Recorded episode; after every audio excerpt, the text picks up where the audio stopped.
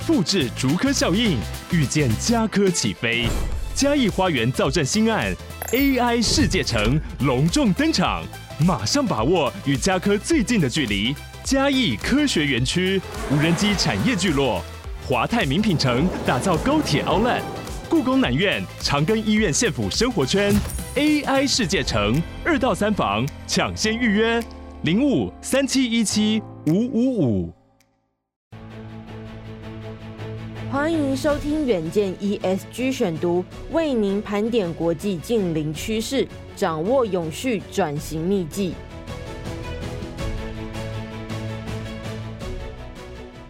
各位听众朋友，大家好，欢迎收听本周的 ESG 选读。今天要为您选读的文章是：北极永冻层冰川因为暖化而崩解，科学家证实高温让甲烷等温室气体持续释放。全球暖化的问题造成许多层面的影响，其中就包含永冻层以及冰川的甲烷释放，将导致严重的恶性循环。请听今天的文章。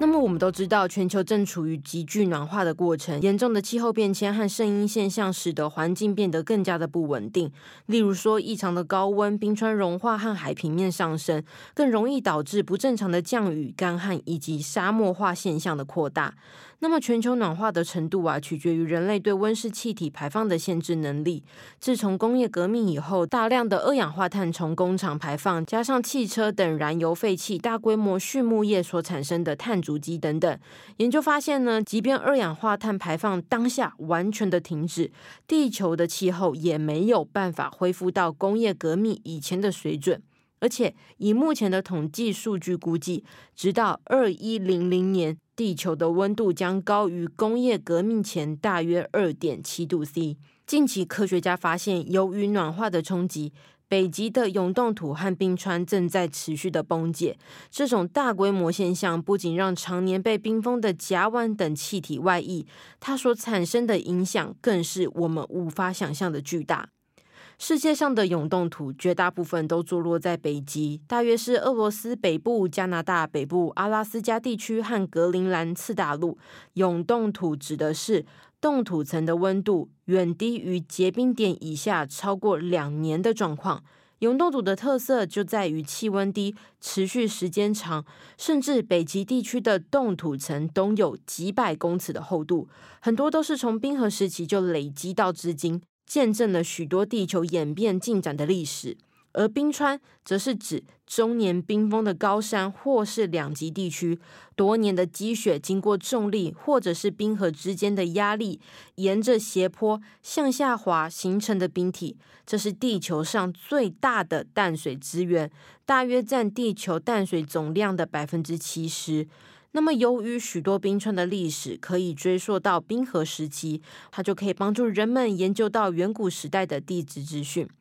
剑桥大学地球科学系研究学者，他近期就发布了研究报告。他强调，永冻土和冰川是未来甲烷排放的最主要来源，而且正持续的增长。但是呢，世人对于全球甲烷的估计一直非常的缺乏。甲烷是天然气的主要成分，是很重要的燃料。它也是一个很强烈的温室气体，造成暖化的能力比二氧化碳高上二十一倍。在自然的状态下，甲烷可以在地底以及海底中发现，主要来源是有机废物的分解、沼泽天然的产生、大型哺乳动物的消化过程等等。但当大气中的甲烷比例越多，暖化就会越严重。而长久以来，许多甲烷在自然的作用下，千百年来都储存于永冻土和冰川当中。一旦这些物质融化，造成甲烷释出，造成的冲击将会超乎我们想象的巨大。科学家担忧，这些额外大量释放的甲烷也会成为加速全球暖化的最主要原因，因为甲烷是一个非常容易吸收热量的气体，它就会成为全球暖化的关键。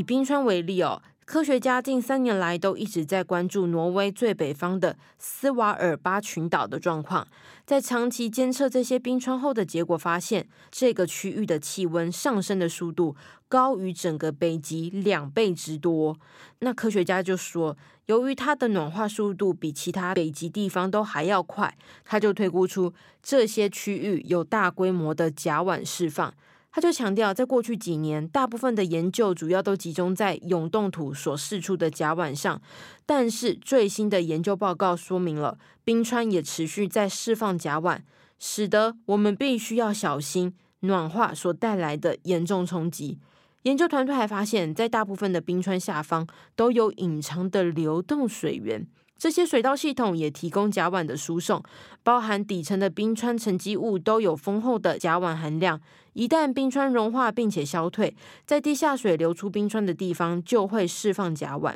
以斯瓦尔巴群岛为例，科学家发现这个地区整个冰川地下泉水的甲烷排放量，如果完全释出，一年可能就会超过两千吨，这占了挪威石油和天然气产业每年甲烷排放量的百分之十。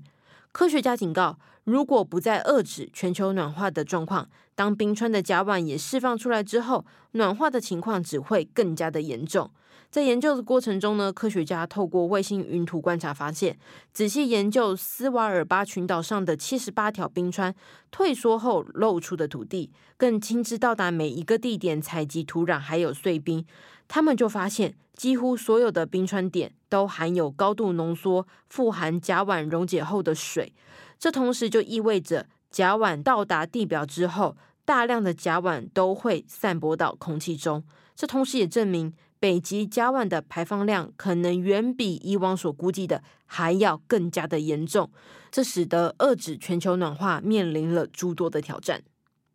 另一项关于永冻土的研究，科学家分析了永冻土是土壤、岩石和沉积物所组成的，通常还混有大块的冰块。北半球大约有四分之一的土地由这种方式被冻结。由于死去的植物、动物和微生物的有机质尚未被分解，碳也在这些冰冻的土壤中累积了数千年。这项研究特别以各项数据分析了永冻土融化的现象，并且以模组化的系统观测。复杂的数据包含了需要了解空气中有多少碳被植物吸收，并且返回到土壤中。而解冻的现象又是如何释放这些积累的碳？这是一个非常庞大又艰难的过程。专家估计了，到了二三零零年，北极基地湖泊、湿地还有山区的丘陵永冻土将会释放六百亿到一千亿吨的碳。此外呢，其他地区的永冻土将会释放两千亿吨。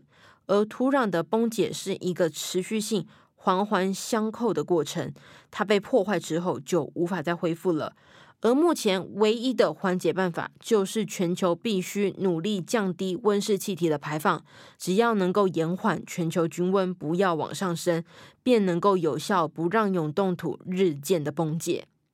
以上就是今天的 ESG 选读。如果你想了解更多细节，欢迎参考资讯栏的连接。最后，请每周锁定元讲 Air，帮我们刷五星评价，让更多人知道我们在这里陪你轻松聊财经产业国际大小事。下次再见，拜拜。